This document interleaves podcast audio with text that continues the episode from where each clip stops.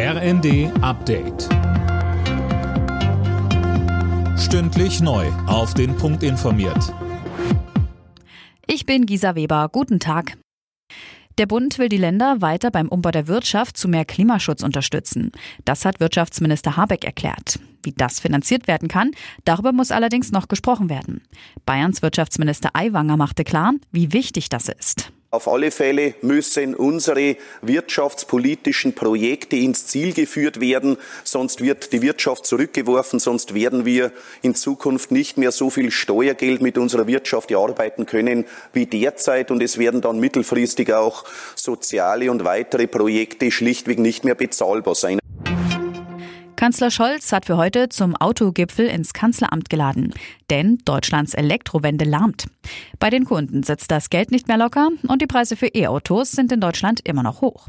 Jetzt geht es darum, wie man das Ziel der Bundesregierung bis 2030 mindestens 15 Millionen E-Autos auf die Straße zu bringen, noch erreichen kann.